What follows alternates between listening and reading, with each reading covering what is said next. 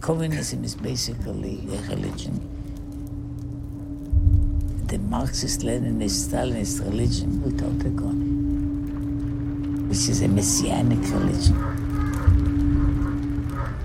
It has a holy book, it has a, a church, it has a head of the church, it has all kinds of rights.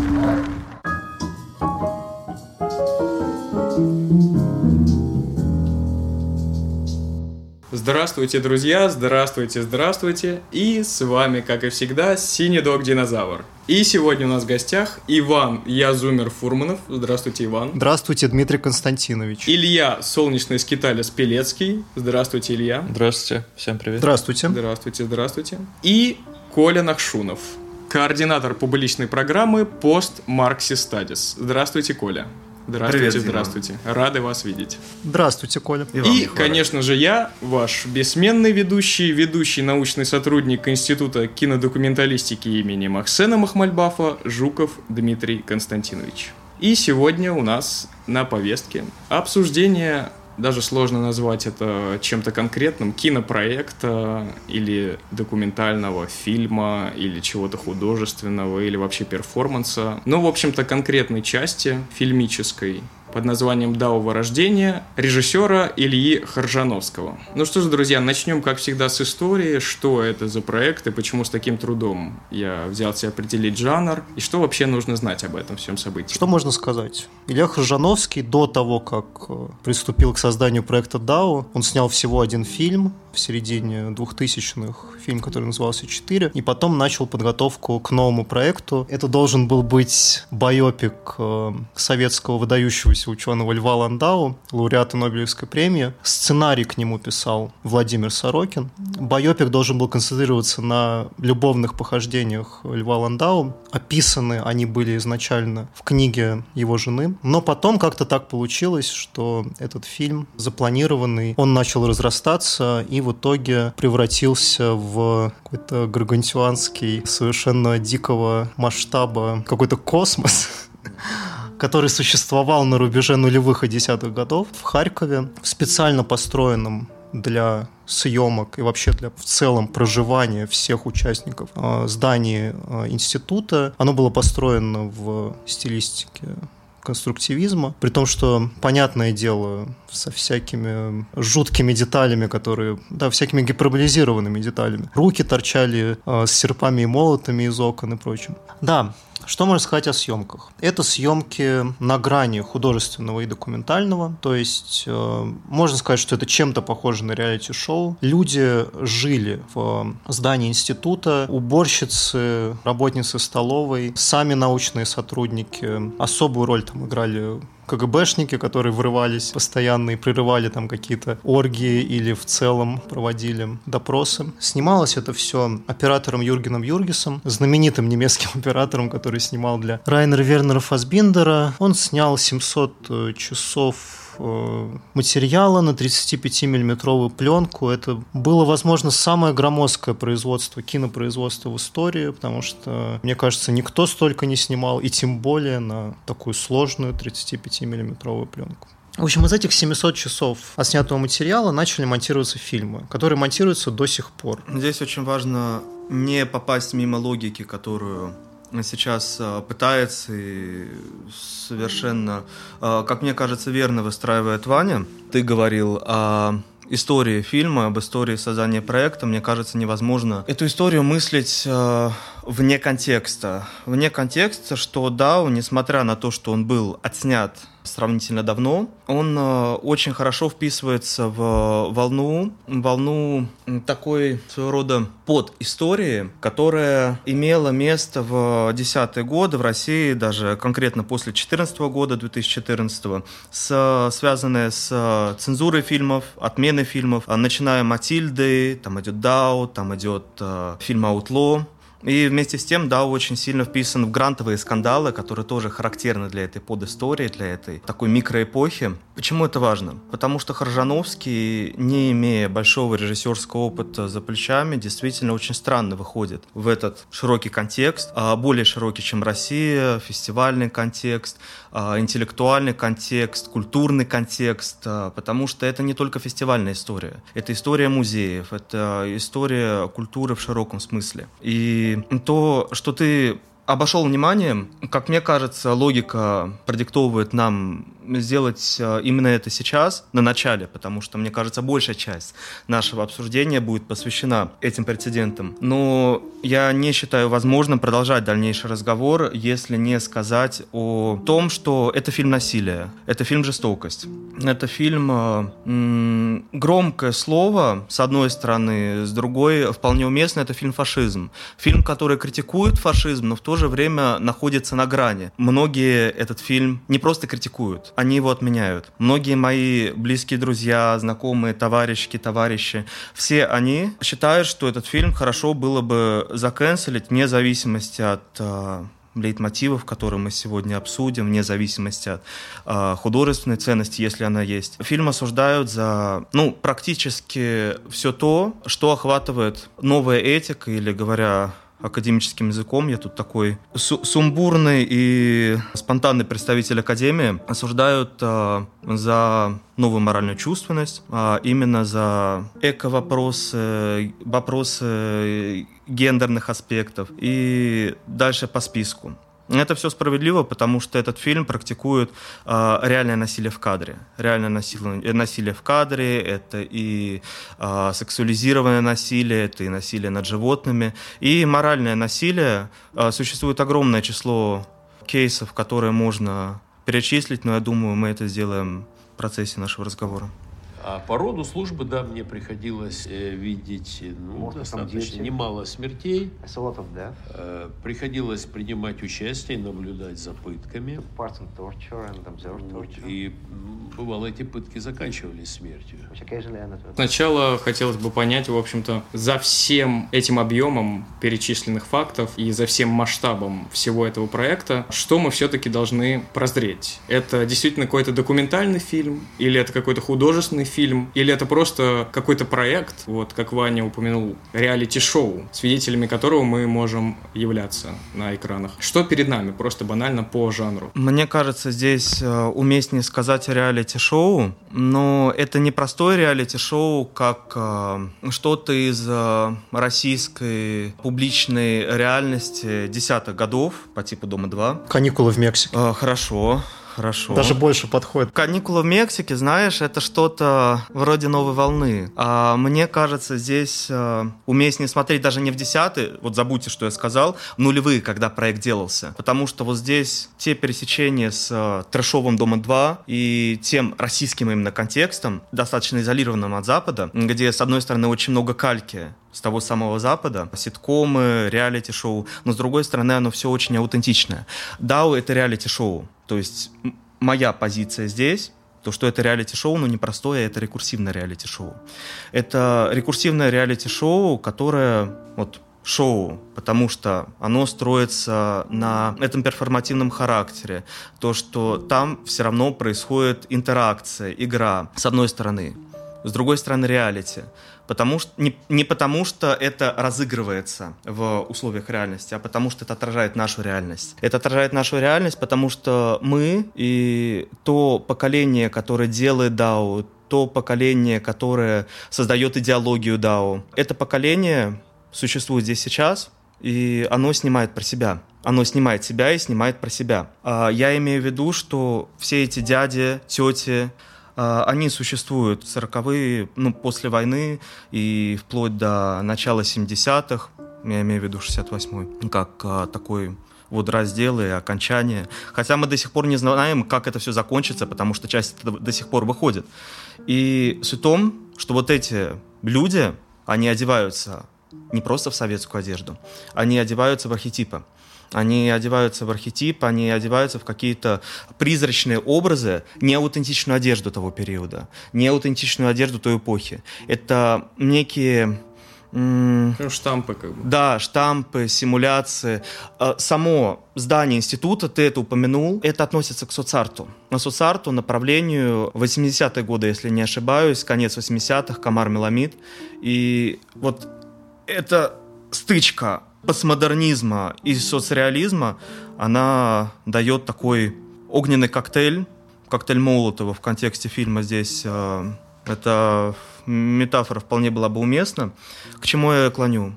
Я клоню, что эти люди, они также сейчас здесь надевают эти нафталиновые костюмы, надевают на себя эти образы, образы кинокритиков, образы кинорежиссеров, в данном случае я про Хоржановского, образы тех, кто вовлечен в какое-то невероятное действие, и одна из uh, участниц съемочной команды uh, сказала на одной из публичных дискуссий, дискуссии в Европейском университете в Санкт-Петербурге, э, такую э, фразу, что этот фильм сравним с э, поездом братьев Люмьер. И когда не будем сейчас на этом останавливаться, но когда они берут и провозглашают себя мессиями, живыми гениями, они надевают эти нафталиновые костюмы, эти типажи, и по факту играют ту же самую игру жестоких людей, людей, лишенных человечности, одетых как люди, одетых в людей. Но что касается самих участников-то, можем мы сказать, что здесь присутствует какой-то сценарий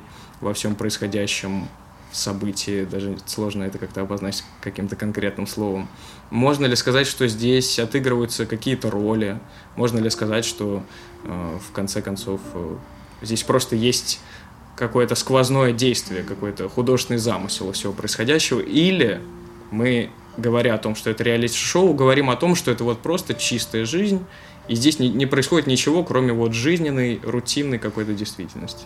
Слушай, я хотел добавить еще вот по поводу твоего прошлого вопроса.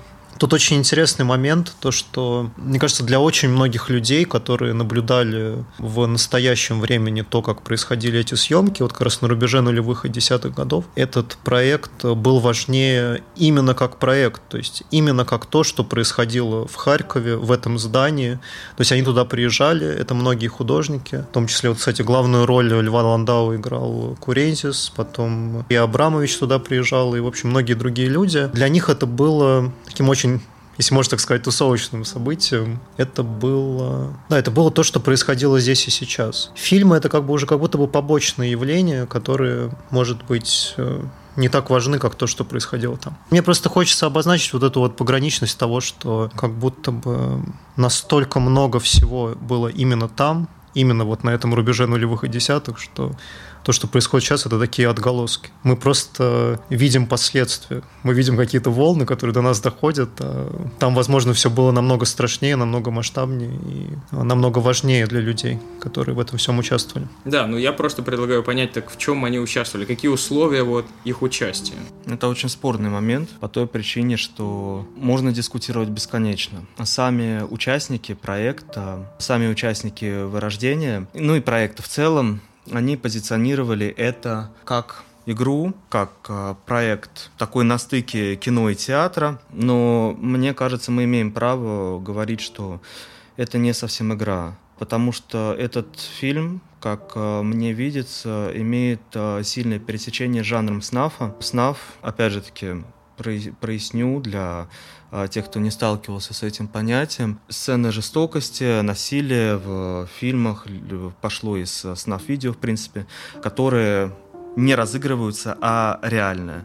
Когда мы в объективе видим а, реальную кровь, вплоть доходя до реального убийства. И да, об этом они играют, они совершают разрыв с этой игрой. Это, если угодно, Антоне Нарто «Театр жестокости». Он вполне себе продолжает э, ту линию насилия из э, философии жизни, которой также придерживается Хржановский. Он сам об этом говорит, что суть Дао э, — это философия жизни — я не уверен о, о философской прошаренности Крыжановского. Крыжановский — это самый обычный мужчина, и когда я говорю обычный мужчина, я ссылаюсь не эту обширную традицию, а эпистемологическую традицию критики вот, обычных мужчин.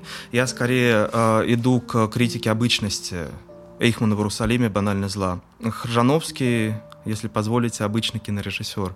Ладно, это я уже шучу, не обычный кинорежиссер, а Хржановский обычный мужчина, самопровозглашенный гений, и говоря о философии жизни, мне кажется, он не понимает, о чем говорит. Для него философия жизни — это скорее вот этот прямой, неподложный experience. Он э, интуитивно идет по заветам Арто. Он считает, что классно разыгрывать реальное насилие. Он считает, что классно применять э, свой жизненный опыт, ну, в частности, опыт э, сексуальных отношений с ассистентками, э, свой опыт э, токсичного отношения к людям с особенностями развития, считает э, это уместным использовать в картине, потому что так вовлеченность больше, потому что это все превращается в такой, ну, своего рода иммерсивный спектакль для его участниц и участников. Слава революции! Ура! Это надо делать. Революция – это то, что надо делать. Вы понимаете? Каждый день. Каждый день? И каждую минуту. Причем внутри себя. Надо, снаружи, снаружи, блядь, ты понял? Снаружи надо это делать, снаружи. Или снаружи оно иногда очень плохо заканчивается. Нахуй надо. Да, но меня вот заинтересовало особенно эта идея, что сами люди воспринимали происходящее в рамках этого проекта как игра, но при этом вовлекались в это, особенно в самых ярких сценах насилия, да, из-за их реалистичности, да, как ты сказал. Это то, реалистичность этих сцен насилия, что позволяло им поверить в происходящее. Ну да, есть у нас же понятие правдоподобности происходящего, да, там классический какой-нибудь театр Станиславского, реалистический.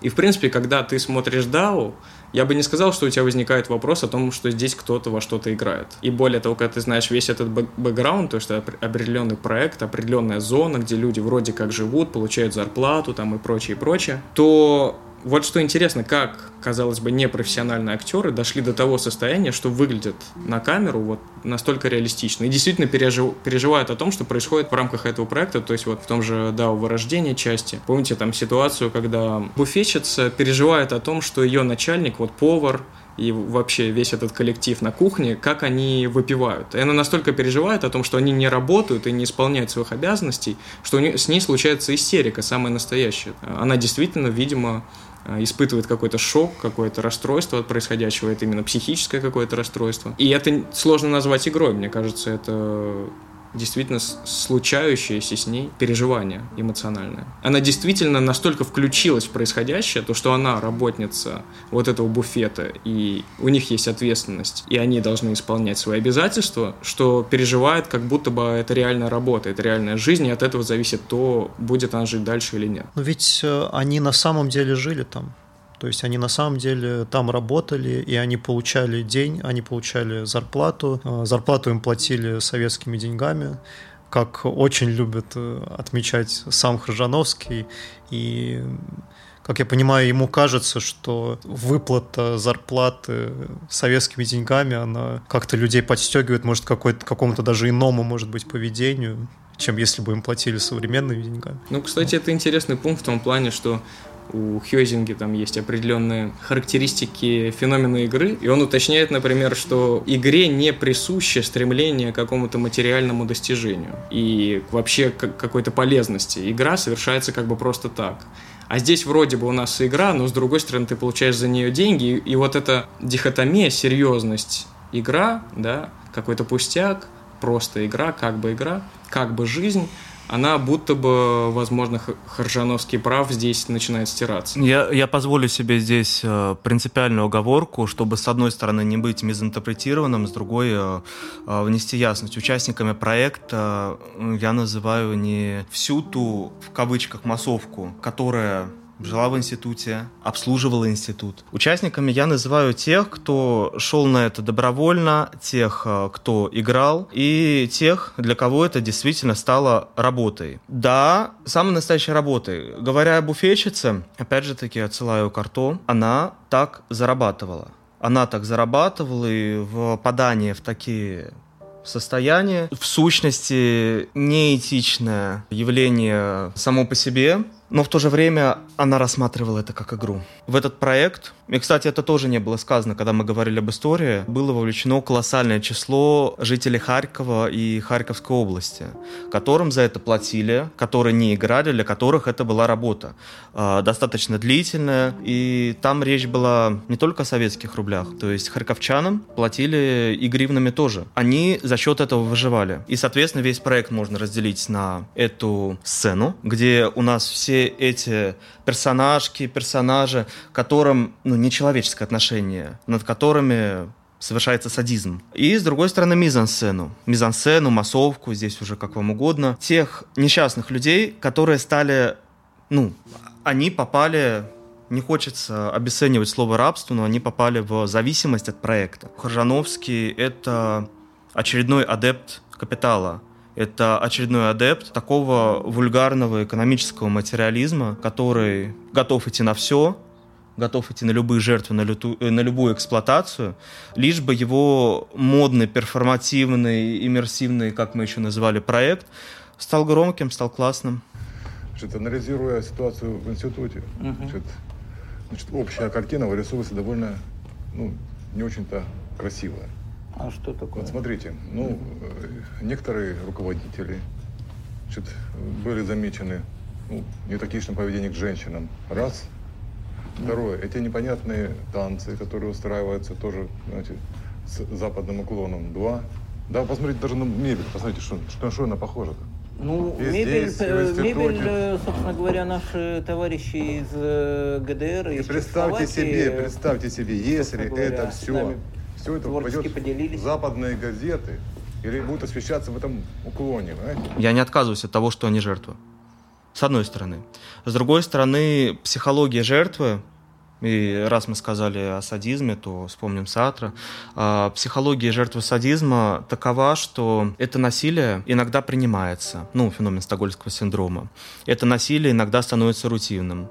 Это насилие иногда, ну, Просто я не очень хорошо понимаю, как это сейчас вывернуть в красивых словах, скажу по-простому. Они к этому настолько приспосабливаются, они настолько считают, что это норма. Ну да, устанавливается по факту новый нормативный порядок за счет этого. Они настолько сочувствуют сами этому, что считают, окей, мы же сейчас снимем фильм, где на нас мчится паровоз. Это будет новая страница в истории. Сам Хржановский, прости, пожалуйста, я не могу зачи- не зачитать эту цитату Хржановского. Цитату, цитату Хржановского максимально малоизвестную, потому что была также озвучена на дискуссии в университете. А, Илья Хржановский говорит, да, так правильно. Я делал это осознанно, говоря о насилии, о всем том, э, насчет чего мы спорим я понимал, когда мы зовем, а кого мы зовем и кого я снимаю. Особое значение эти слова имеют в контексте э, дегенерации, а, потому что там был привлечен Максим Марцинкевич, он же Тесак, он же крайне правый националист, э, садист, фашист и так далее. Какие реакции это может вызвать, он также понимал. Я также понимал пишет Хажановский, и про зарезанную свинью, и про сцены с Наташей. Этот проект которым я непосредственно руководил, и все это делалось мной осознанно. Мне это напомнило речь Эйхмана на том самом э, знаменитом процессе э, в Иерусалиме в 61 году, если не ошибаюсь. А, «Жалею ли я о чем-то?» – вопрошает Ржановский. Могу сказать, что точно не об этих сценах. Я считаю, что в смысле жестокости некоторые вещи мы не дожали. Я считаю, что часть секса абсолютно не сделана все было просто расположено на территории психологического. То есть посмотрите, как он глумится. Он говорит, что недостаточно мы насиловали, простите, женщин бутылкой. Недостаточно мы создавали весь этот трэш на площадке. Окей. Okay. Кто мы? Он прям э, отправляет каждую команду, каждому человеку, участвующему, говорит, что ему делать, или все-таки люди сами решают, э, что они будут делать в тот или иной случай?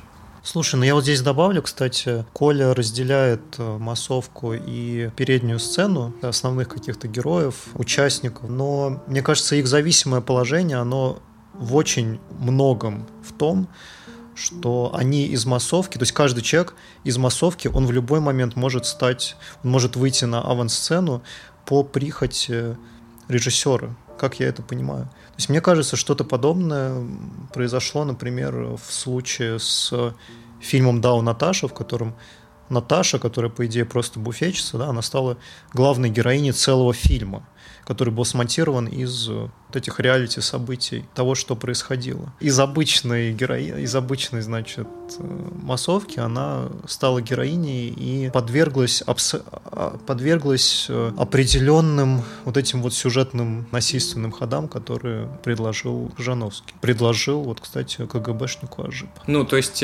каждый из этих насильственных шагов, убийства свиньи, там, вот эти сексуальные акты, вот в случае с э, Наташей, это все, получается, делается по наводке режиссера, по его какому-то сценарию, который у него есть, так скажем. Антоне Арто в «Театре жестокости», да и, в принципе, в статьях э, из цикла театра вот «Двойник» э, вполне себе четко подчеркивает, что режиссер — это все. Режиссер — это главный конструктор, Но знаешь? Антонен Арто говорит про реалистический проект или он говорит про конкретный спектакль? Про режиссера игрового действия спектакля или какого-то ре... менеджера, я не знаю даже, Смотри, реалистического шоу? Здесь э, проблема в том, что что ты... он говорит про режиссера. Вот Нет, ты не можешь это прочувствовать. Шоу. Ты не можешь это прочувствовать. Я пытаюсь натолкнуть тебя, чтобы ты это прочувствовал. Нет, я просто считаю, что не слишком адекватно приводить мнение Антонина Арто к тому, что происходит здесь, потому что мы слишком много срезаем во всем этом пласте. Mm-hmm. Нужно понять, действительно ли то, что происходит, это срежиссированное действие, в котором режиссер, в данном случае Харжановский, действительно играет роль демиурга? Или все-таки что-то здесь есть и само собой идущее, и текущее, когда люди сами обращаются к насилию, и тогда мы должны задаться вопросом, какие были условия созданы, чтобы люди решили обратиться к насилию? Иначе мы слишком большую честь отдаем Харжановскому, утверждаем его каким-то злым гением, который смог создать, вот, смог показать людям их э, да, истинную сущность и прочее. Но он ведь, если и загребал, то он загребал, наверное, не своими руками. То есть вот мы говорили, кстати, э, перед э, подкастом, когда обсуждали, мы говорили о КГБ, как, скорее всего, такой невидимой рукой режиссера, да, которая постоянно врывается и влияет очень сильно на сюжет. То есть такое ощущение, что э, любое изменение сюжета, оно происходит при помощи КГБ, которое, скорее всего, направляется Харжановским. Есть такое подозрение. Ну вот скорее всего, или это все-таки люди сами, имея свой какой-то КГБшный опыт, имея новые условия для такого возрождения своего какого-то триумфа, когда они реально работали КГБшниками, сейчас опять они имеют эту безграничную власть, они решили просто еще раз воспользоваться этой ситуацией и еще раз уже не поиграть, а пожить КГБшниками. Я хотел бы задать тебе вопрос. Типа поступим по-другому, я задам тебе вопрос. А, так мы еще на прошлый не ответили вопрос. Не, я тебе сказал, что здесь можно поставить знак равенства между этим условным реалити-шоу и театральной постановкой. Каким по образом? Каким образом? Я не знаю, что я больше хочу ответить на этот вопрос, либо же задать вопрос встречный. Но нет, мне кажется, ответ, то, что ты ответишь на мой вопрос, вполне э, может э, привести нас к одному ответу, от которого ты отказываешься, что здесь можно поставить знак равенства. Ты спрашиваешь, каким образом. Оксана Тимофеева, Жорж Батай, а, Лена Костылева. А, у Батая есть а, произведение о Жилидере. Жильдере – алхимик, мистик, тот, который известен в фольклоре как «синяя борода». И этот тип, тип насильника, он сейчас в кино характеризуется как насильник-инженер – насильник-инженер — это и э, «Синяя борода», это и один из центральных персонажей э, в кинематографе Ларса, Ларса фон Триера. И здесь мы видим вот этого насильника-инженера, видим, вернее, как Ржановский надевает на себя эти одежды насильника-инженера. И отсюда вопрос — тебе. Стоп, я, я не могу ответить на этот вопрос, потому что... Не-не, подожди, это я еще не задал, как ты не можешь на него Ну, ответить? потому что изначально даны какие-то посылки, с которыми я не могу согласиться. Для меня исполнение какой-то роли, какого-то персонажа в фильме, это не то же самое, что невидимая рука режиссера. Режиссер где-то там, он в кадре не появляется. То, о чем ты сейчас говоришь, вот этот образ инженера, я его вижу на экране и могу что-то о нем сказать. но я не знаю, чем занимался Харжановский, и поэтому я и пытаюсь сейчас просто вместе с вами понять, действительно ли он вот этот инженер, или все-таки здесь есть э, какие-то рычаги, на которые можно надавливать, и, или что люди сами были акторами всех этих насильственных процессов, а он только мог иногда подтолкнуть. То есть э, я, к сожалению, не могу ответить на вопрос, потому что я не вижу непосредственно на экране этого режиссера Харшановского в виде инженера. Вопрос немного не в этом. Типа, ты спросил, что делал Харжановский, я тебе отвечу. Он, э, он э, да, применял сексуализированное насилие к своим ассистенткам. Э, ответ простой. Но все равно, вот ситуация синей бороды. Как мы можем судить вообще о поведении его жертв? То есть, мне кажется, то, что происходило с его жертвами, это настолько вторично, то есть их, их акторность, о какой акторности вообще этих жертв можно говорить, когда у нас есть действительно вот такой насильник-инженер, и что бы ни делала жертва, как бы она себя ни вела, у нас все равно есть этот насильник-инженер, действие которого покрывает полностью все, что происходит на площадке. Хотели ли они сами, делали это за деньги, дальше по списку. У нас есть вот этот злой гений. И напротив, я не понимаю, а, когда ты говоришь, а, что вот слишком много чести Хржановскому, мне кажется, мы даем слишком много чести Хржановскому, когда говорим, что не все так однозначно. Он действительно, я даже не назову его гением, он просто злой. Он злой мужчина со своими вкусами, со своими взглядами, который сделал злой перформанс. Злой перформанс, реалити-шоу. Здесь э, я ставлю лакуну. Женя представляет то искусство, искусство в той форме, как, которое оно действительно должно быть. Не какой-то там абстракционизм и что-то весьма отдаленное. А, а искусство должно нести Должно, должно нести свет. Угу. Абстракционизм оно, не несет свет. Нет. Несет, несет муть. Несет муть. Конечно. Если много людей скажут, что это муть, то значит это может А если меньшинство скажет, что это не муть, то тогда, конечно, право, право большинство, да? То есть, естественно, надо посмотреть, что это за меньшинство, кто эти люди, компетентны ли они. Понятно, что если какая-то эта формула хитрая, да, это формула, большинство скажет, да это муть, но... А в искусстве смотреть. важна компетентность. В искусстве немножко другое важно. А Потому что, что например? компетентные люди могут быть ангажированы. А, да, я могу согласиться с Колей частично, потому что мне кажется, что здесь э, ситуация такая неоплатоническая в каком-то смысле. То есть я думаю, что изначальный есть э, от него выхлоп, от Хоржановского, который, возможно, теряет свою силу, преодолевая вот эти вот разные ступени опосредованности, да, дальше, дальше, дальше, это его изначальное насилие, оно все ослабевает, ослабевает, но я думаю, что его частица, его вот этот посыл, он хранится на каждой из этих ступеней. Просто я тоже, я не могу сказать, что оно прям вот на 100% пронизывает весь этот проект э, во всей своей силе.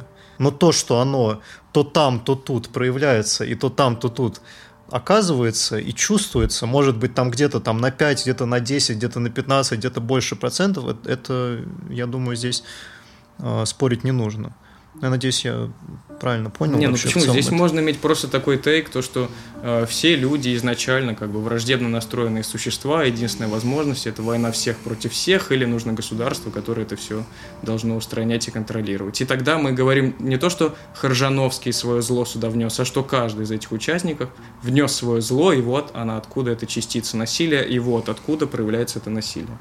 Меня немного напрягает этот тейк, Типа, я согласен. Да, но... и то, и другое просто не имеет никакой базы, потому что мы не можем сказать, человек изначально зол или изначально добр. Это все какие-то Это очень интересно это физические вопросы. Интересно в контексте той дискуссии, которая была в начале фильма, где э, уважаемый Равин, который мне сначала почему-то показался любавическим рэбе, э, рассуждал а, нет, это священник, священник Русской Православной Церкви, рассуждал о добре и зле, и его почти что освистали. Но я, опять же таки, а, пытаюсь донести свою мысль, и Харжановский — это не насилие одного человека над всеми, в том плане, что это не эгоистическое, не индивидуальное насилие. Он это делает не потому, что вот он такой насильник сам по себе. Он это делает для некого иммоментного эффекта. Он это делает для э, того, чтобы как он считает, войти в историю. И, как он говорит, мне плевать, что говорят. А, на, э, даже, даже не так, он делает еще более цинично. Он глумится, он считает, что он входит и уже вошел в часть истории. Он это делает не для себя, он это делает действительно для какой-то вот миссии. Ну подожди, можно я в страну немножко... Меня все смущало что-то, я все никак не мог понять, что, а потом, мне кажется, дошло, что мы вот говорим либо о Хоржановском, собственно, либо о самих участниках, ну вот как вот какой-то общности, да, вот этой сцены, как высказался, как выразился Коля. Но вообще-то и тут, мне кажется, как раз-таки можно понять, что делает Хоржановский, почему он э, заставляет крутиться в этой шестеренке насилия. Ведь насилием, что в Наташе, что в Дау, не, не занимаются... Ну, мы говорим не про игровое насилие, а про настоящее, да?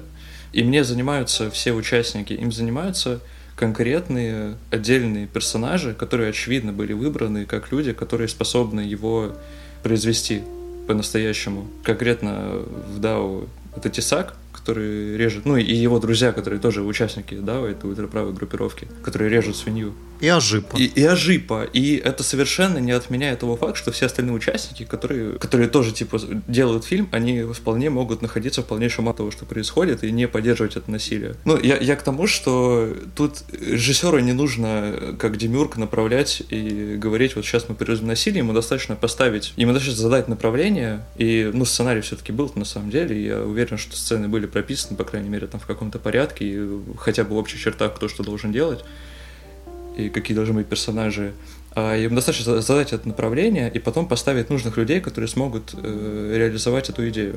Да, моя идея в этом и была, что условием являются несколько элементов, они все-таки один режиссер и его воля. И вот действительно просто конкретные люди, которые просто имеют конкретную потенцию быть насильниками. Но, но, но зовет-то их режиссер. Да, да, просто дать им делать. толчок, но все-таки не каждый это сделает, правильно? Ну да, естественно. Но и перед тем, как ты дал ему толчок, ты все-таки обозначил ему роль какую-то. Ввел его в контекст. Он знает то, что это не он будет действовать, а будет действовать вот какой-то КГБшник в Советском Союзе в 1958 году.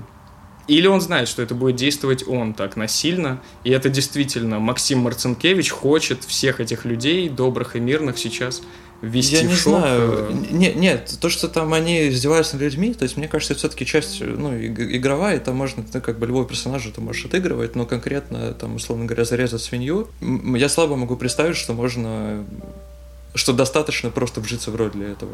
Нет, но это как раз-таки такой элемент игры, как азарт, да, когда ты настолько входишь в происходящий процесс, что просто уже перестаешь контролировать ну, как бы да, но поскольку, опять же, мне кажется, на самом деле, мне кажется, фильм вообще не существует без вот этого бэкграунда и без того, что мы там не знаем, кто такой Яжипа или Марсеткевич. И это, на самом деле, мне кажется, большой как раз провал кино, ну да ладно, не об этом сейчас речь, но ну, я смотрю на Марцинкевича и на эту тусовку его, и мне как-то слабо представить, что они настолько вдохновенные актеры, и они так вживаются в роли, да, по-моему, они просто фрики, типа, и все. Их Жановский как раз на этом выезжает, что он набрал фриков, которые делают фрик, фриковые вещи. Не, ну все же здесь есть этот момент, что когда нас снимает камера или мы выходим на сцену, то мы можем как-то ломаться и переигрывать и так далее, но мне кажется, они достаточно остаются вот именно что в какой-то естественности. Вот именно, естественно, своей природы, да, потому что это хороший подбор актеров. Ну, кастинг. Да, да. Я согласен с Ильей на ну и с тобой, Дим, на том моменте, что да, привлечены конкретные насильники, но я не могу отказываться от мысли, что насилие своего рода в такой феноменологической оптике, оно становится настроением, оно становится тем, что проникает на эту площадку и заражает всех. Все да, действуют кстати. в этой логике. Да, я вот хотел, опять же, я с этим согласен, я как раз и хотел дополнить, что благодаря этому а, Хржановский, он не просто, просто благодаря тому, что он включает отдельные элементы вот этих насильников, условно говоря, и сам является насильником, он в итоге создает уже целое окружение, где это насилие, где это агрессия, а где все это как бы разрастается и накрывает всех. Где это становится нормой. Ну да, да, да, это нормализуется. Спор просто по-настоящему богословский, на самом деле, если я правильно, опять же, его понимаю. В том смысле, что мы спорим о том, как бы Хжановский дает первый толчок, но отходит от дела, например. Может ли человек сделать истинно доброе дело?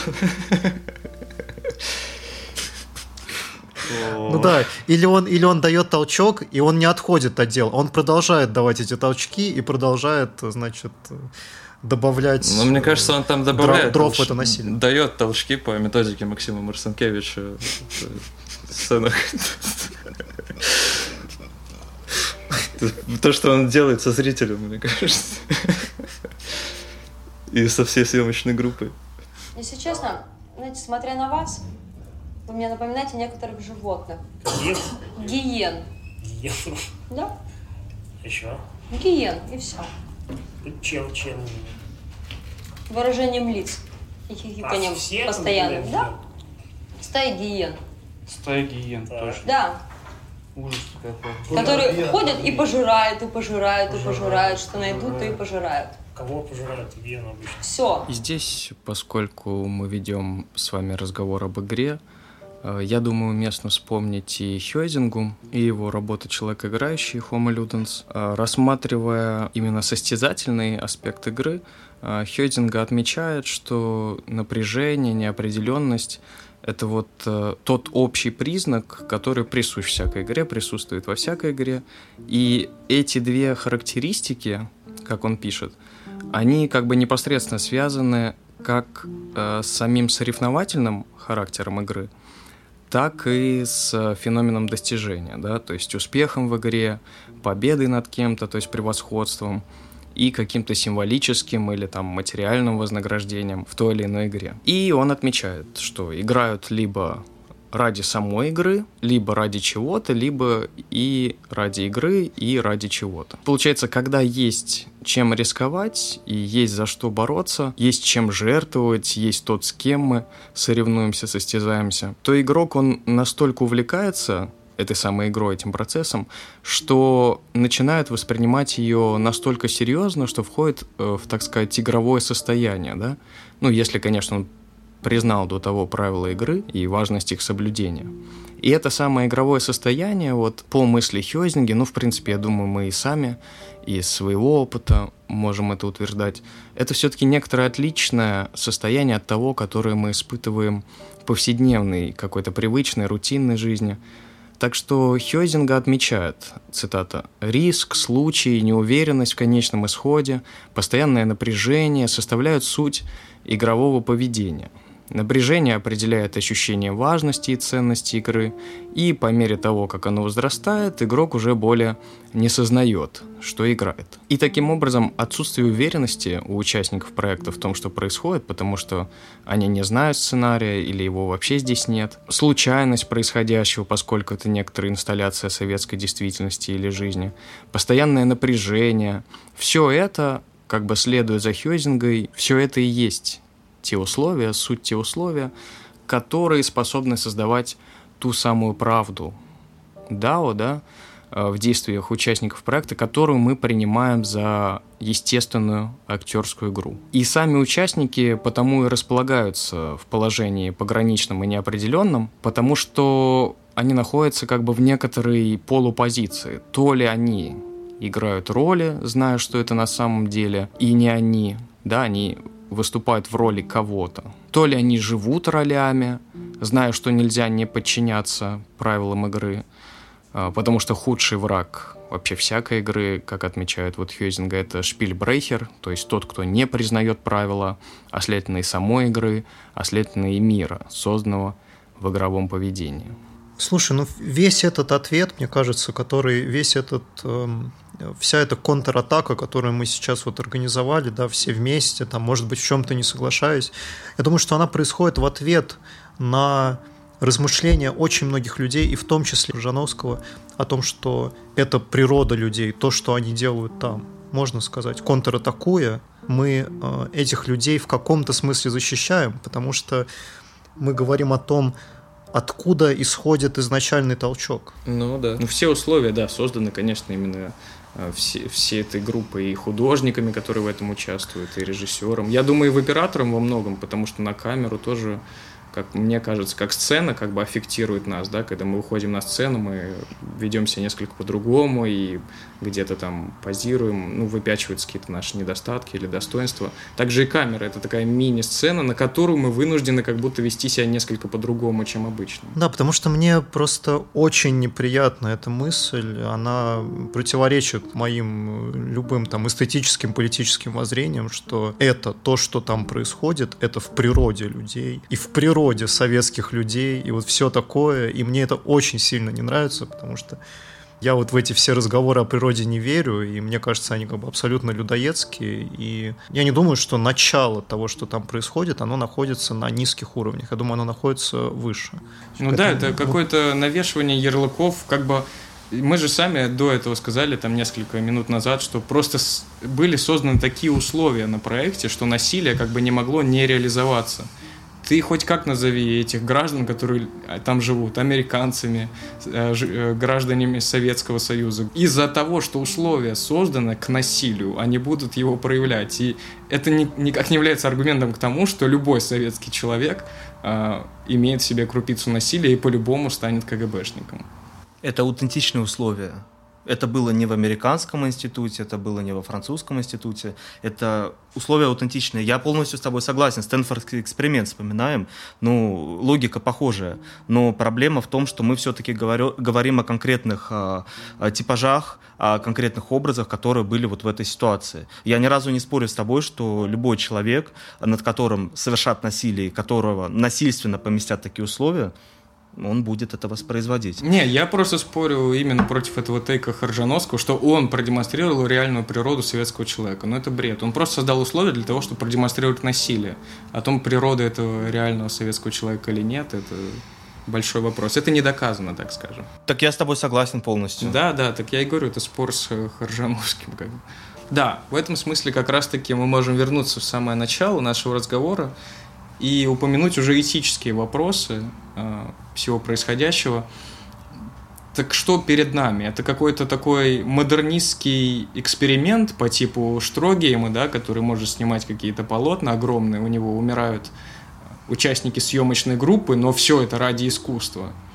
Или это все-таки, ну вот как Коля сказал, обычный мужчина, э, злой э, и посредственный режиссер, или это все-таки какая-то вообще уже постмодернистская практика, когда мы то ли делаем искусство, то ли делаем какой-то перформанс наизнанку, в том смысле, что вроде бы условия эффективные, в которых участвуют эти люди, но они вроде бы должны жить реально. Что перед нами? Я, кстати, хотел дополнить э, Колины слова из, из э, начала нашего обсуждения. Да, он как раз сказал про то, что Жановский играет гения, играет великого режиссера. Это одна из оценок модернизма Хржановского, потому что есть и другая оценка, которая исходит от э, а, почтеннейшей критикес э, Зары Абдулаевой, которая говорит, что как раз вот этот вот модернизм Хржановского, то, что он снимает так, как никто уже давно не снимает, то есть, что он снимает так, например, как какой-нибудь Вернер Херцог, который, я не знаю, там, использовал людей в своих целях, там, каких-то индейцев и прочее, там, всех насиловал. Насиловал всех Вернер Херцог. А что, не так, что ли? Моральная урода. Да. База. Зара Абдулаева считает, что модернизм Хажановского – это то, что ставит его за пределы мейнстрима, за пределы современного искусства, а значит, делает его чем-то, может быть, парадоксальным, но актуальным, новым, по-настоящему искусством. Тут очень многое зависит от нашей оценки, тут очень многое зависит как будто бы от нашего вкуса, от нашего ощущения времени. Насколько мы считаем, что то, что делает Хажановский, это своевременно. Мы можем его модернизм охарактеризовать положительно, охарактеризовать как что-то новое, как возвращение к искренности, да, но мы можем охарактеризовать его и отрицательно, как пошлость, как неаккуратность и как э, несвоевременность, опять же. Да, DAO — это 700 часов. Это 700 часов, которые в диких условиях э, монтировались и может быть, где-то лениво, где-то халтурно, где-то еще, но вот они вылились э, в такое-то, такое-то количество полнометражных фильмов. Да, у «Вырождения» идет 6 часов. Мне кажется, что это в целом не очень хороший фильм. Мне кажется, что он смонтирован лениво.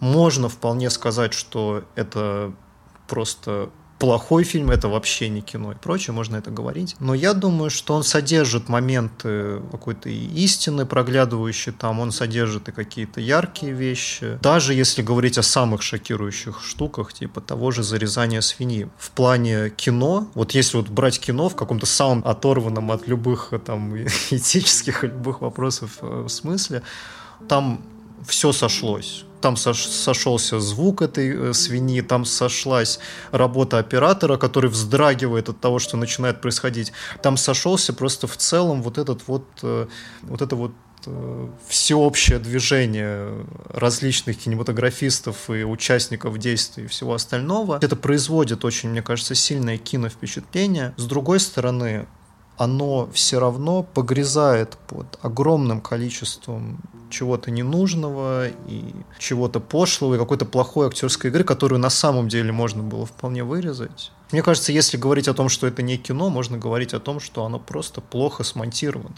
Это вполне можно было смонтировать лучше, это получилось бы что-то более лаконичное, это получилось бы что-то более внятное, и мы бы тогда могли это по-настоящему, именно как фильм, сравнивать с лучшими антифашистскими примерами киноискусства. А так мы имеем дело, правда, с чем-то прям супер пограничным. Возможно, нам, правда, нужно скорее обращаться к проекту как таковому, как мы, в общем-то, здесь, мне кажется, большую часть времени обсуждаем. Проекту, который происходил в нулевых и десятых годах если ты вот именно у тебя нет этого контекста, что ты знаешь, что вот там настоящее насилие, там вот такие-то люди, такие-то персонажи, э, что это просто типа довольно посредственное, не очень-то умное кино в плане какой-то философии, которую предлагает Хаджиновский.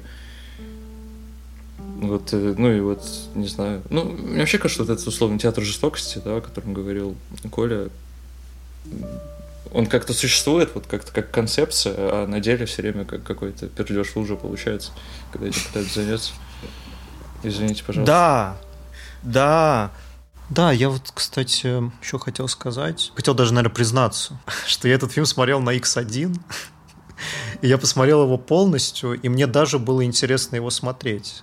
Но когда мы обсуждали перед записью подкаста DAO вырождения, я что-то засомневался, что мой интерес, он был связан с э, чем-то, что находится в рамках киновоздействия. Скорее всего, этот интерес подогревался скорее даже каким-то, я не побоюсь этого слова, моим животным чувством. О как. Да, что-то что -то, что -то рядом с этим. Я это так называю. Возможно, это как-то по-другому называется.